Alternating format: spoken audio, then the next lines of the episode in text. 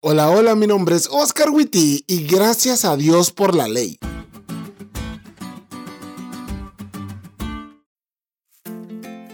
Feliz semana amigos. ¡Qué sábado! Hoy fue uno de esos sábados que uno no quiere que termine. El día de hoy se reconoció el trabajo de los pastores y sus familias, y en nuestro distrito, y fuera de él, nos escribieron cosas muy bonitas. Muchas gracias familia. Hablo en nombre de todos los pastores cuando les digo que ser pastor es más bonito con hermanos como ustedes.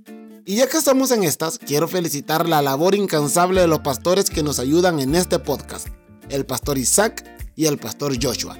Sigan sirviendo con pasión, o como dice el versículo para memorizar de esta semana, amarás a Jehová tu Dios de todo tu corazón y de toda tu alma y con todas tus fuerzas. Deuteronomio 6:5. Qué belleza de versículo, ¿no? Y hablando de belleza, los espejos. Quisiera hacerte una pregunta. Cuando recién te levantas con los ojos hinchados, el cabello como el cuerpo, por todas partes, una marca de algún líquido ya seco, muy probablemente proveniente de tu boca, y algo raro en las comisuras de tus ojos, y te paras delante del espejo, con verte todo eso en el espejo, ¿se empiezan a remediar todas las cosas?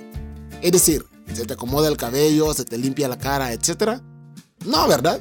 Algunos ganas tenemos, pero no sucede así, porque el espejo te señala lo que está mal, pero no te lo arregla. Muchos han comparado a la ley con un espejo, porque demuestra lo que está mal en nosotros, no nos salva. Sí, hermano, guardar los mandamientos no salva a nadie. Entonces, en este contexto, muchos creen que la ley cumple una función negativa, pero no. Escucha lo que dice la lección. La ley también existe para señalarnos el camino de la vida, que solo se encuentra en Jesús. La ley no nos puede salvar, pero nos guía al que sí puede. Y de esto debería tratarse la verdadera educación, de indicarnos la vida de gracia, fe y obediencia que debemos tener para con Cristo. La ley, en ese aspecto, es una excelente maestra y esta semana aprenderemos de ella.